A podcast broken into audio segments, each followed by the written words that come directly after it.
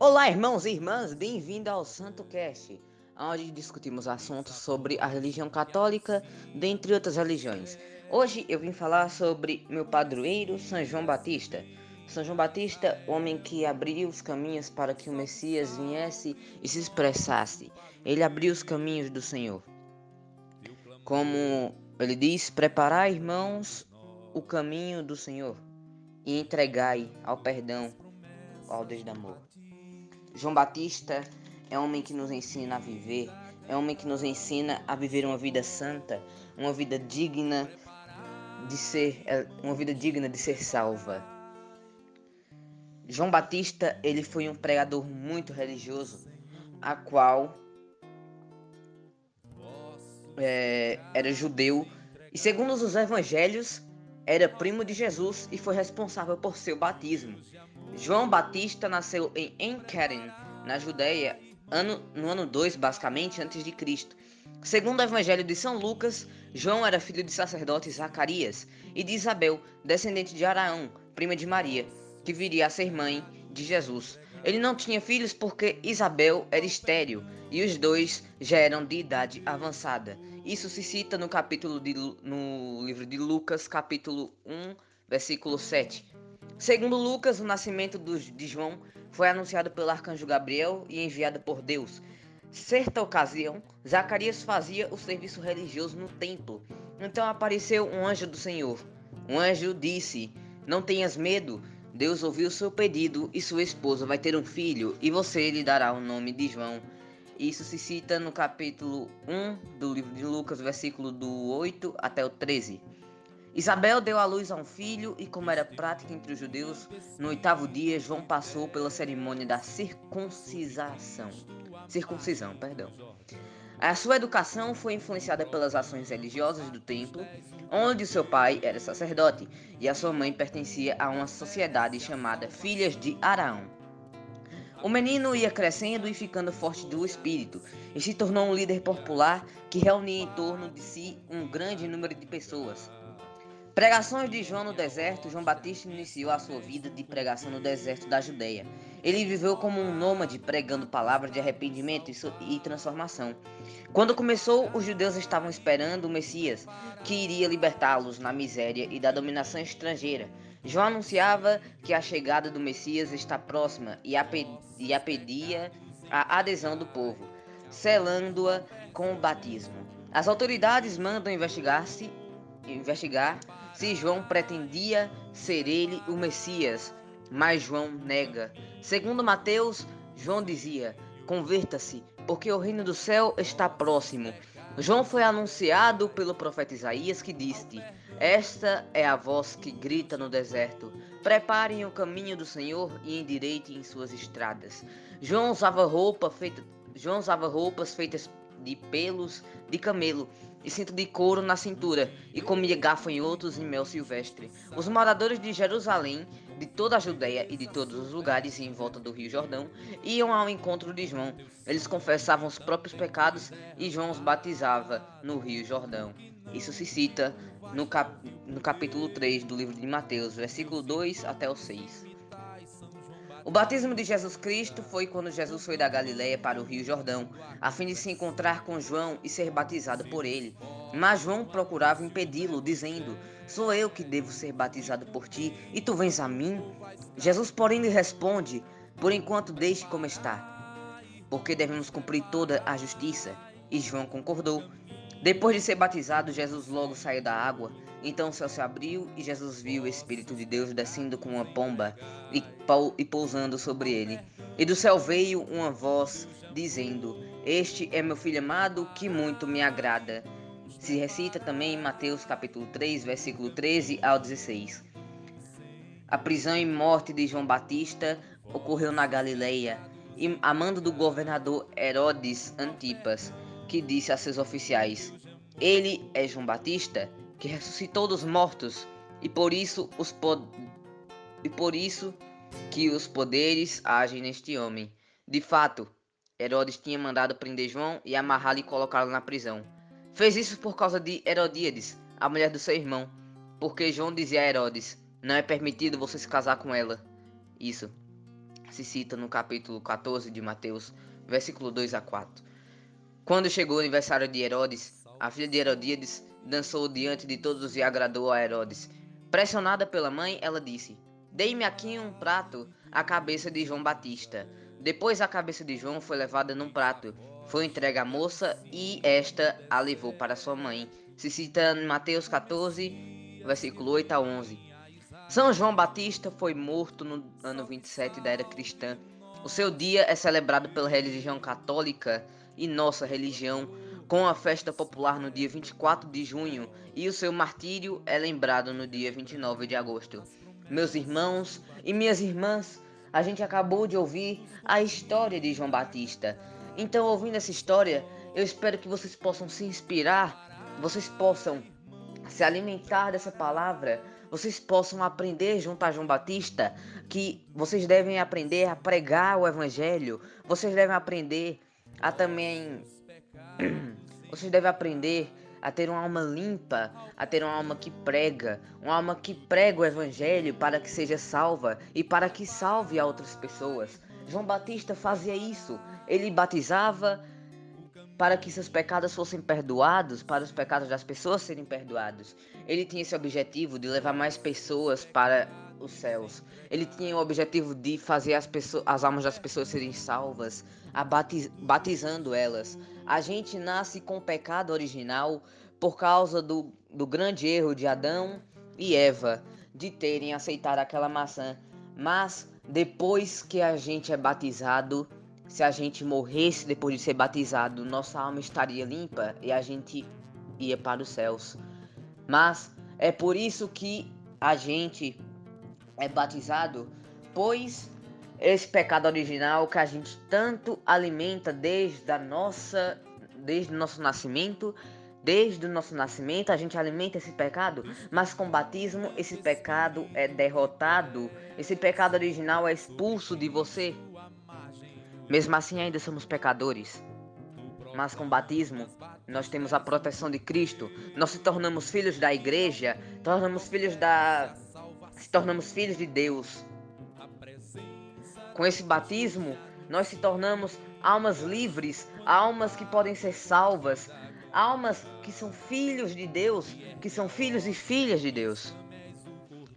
Com batismo, ele nos salva, ele nos guarda e nos protege. O batismo é uma ocasião santa.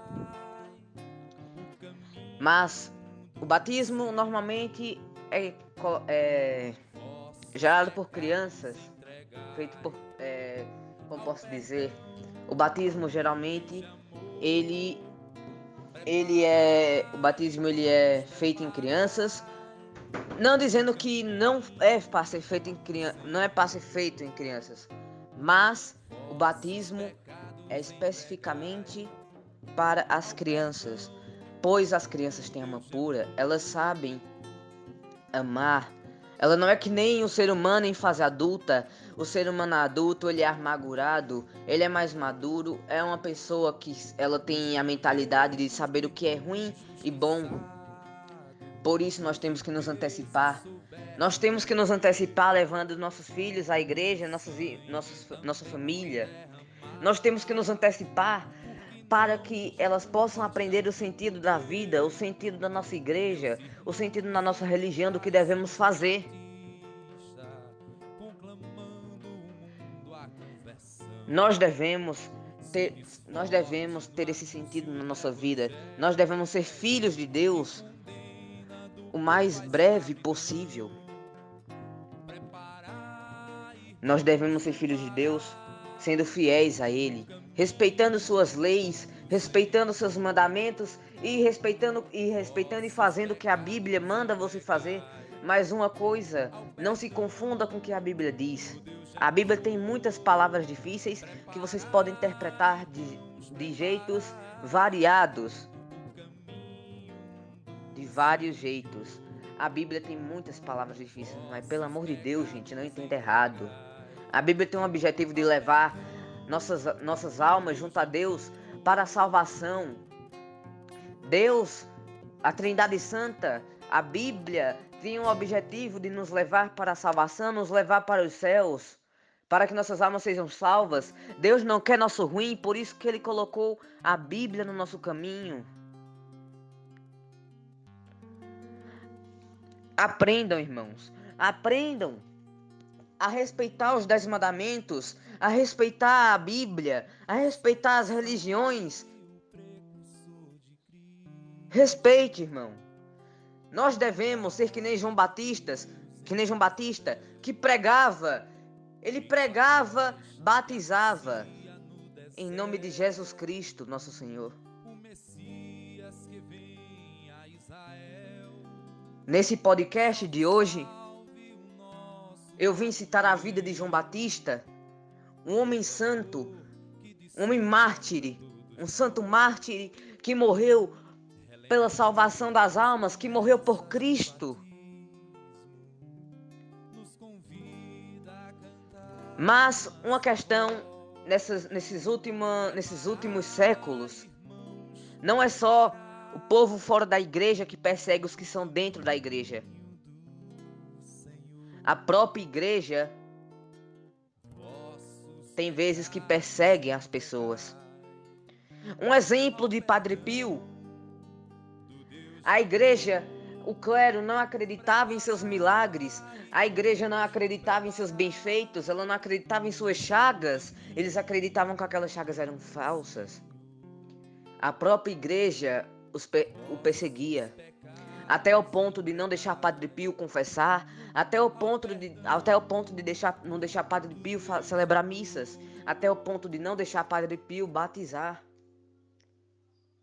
Mesmo assim, Padre Pio permaneceu forte, porque ele é um homem de Deus, um homem forte, ele aguenta as consequências, mesmo ele tendo feito coisas ruins ou não. Padre Pio, na sua clausura, rezava e chorava, pois essas pessoas não sabiam o que faziam, não, sabiam o que faziam. Elas não deixavam que a palavra se espalhasse, elas não deixavam que a palavra é, percorresse. Mesmo o Padre Pio tendo a sua fama, a igreja manda no que é da igreja, não o povo. Naquela época, para a igreja era assim.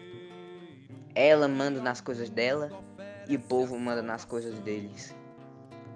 Por isso que se tivesse manifestações para que tirassem Padre Pio da clausura, a igreja não ia aceitar do mesmo jeito, por causa que ela tinha o pensamento que ela mandava nas coisas dela. Padre Pio também teve uma acusação falsa, dizendo que ele estava. Vamos se dizer que estava namorando uma menina. Essa era a acusação. Uma acusação falsa. Essa menina só estava agradecendo o que Padre Pio tinha feito para ela.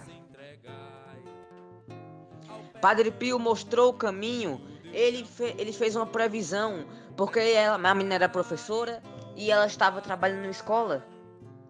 E Padre Pio disse que ela ia ser estuprada se ela fosse para a escola um dia depois. Então a menina não foi, foi uma substituta. A menina foi salva a notícia chegou aos ouvidos do povo que a substituta foi estuprada. Então a menina que não tinha ido para a escola ensinar foi até Padre Pio e foi agradecer. Mas sempre tem aquelas fofoqueiras que não perguntam o que está acontecendo primeiro, né? E foram avisar ao bispo daquela época que comandava o clero de, da, da, região de Padre Pio, do, é, daquela região. Simplesmente quando souberam aquilo, o clero já estava pegando pesado com ele e começaram a pegar mais pesado ainda. Meus irmãos, nós devemos aprender nem, a, a ser que nem São João Batista e Padre Pio. Homens fortes, homens fortes na fé, homens fortes na perseverança, eles confiam em uma pessoa que é Deus. Ninguém vai nos abalar se a gente tiver Deus no coração, eles tinham Deus no coração, por isso eles não eram abalados.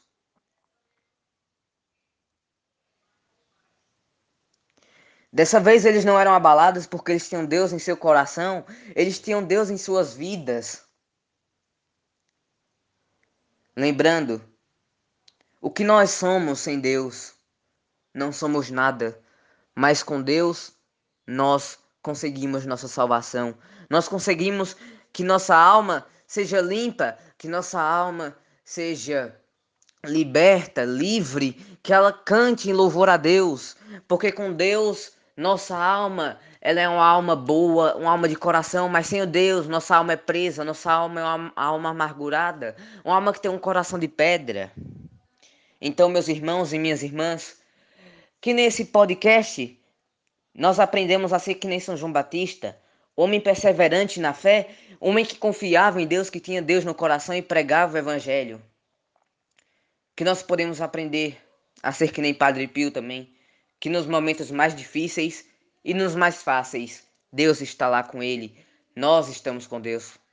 Ele estava com Deus todas as vezes. Nós devemos ser que nem Padre Pio e São João Batista. Ter Deus no coração, mesmo em momentos difíceis ou momentos que não são difíceis para você, são momentos alegres. Se você está em momentos alegres, Deus está lá, feliz por você estar alegre. Se você está triste, Deus está lá para lhe consolar. Então que nós aprendamos a ser que nem Padre Pio e São João Batista, homens santos, homens que pregam o evangelho e homens fortes na fé. Enfim, esse foi o podcast de hoje.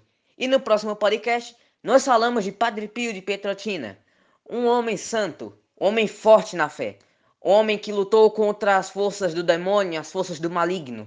Então eu espero vocês até no próximo podcast. Fiquem com Deus, com Nossa Senhora, salve rainha e falou!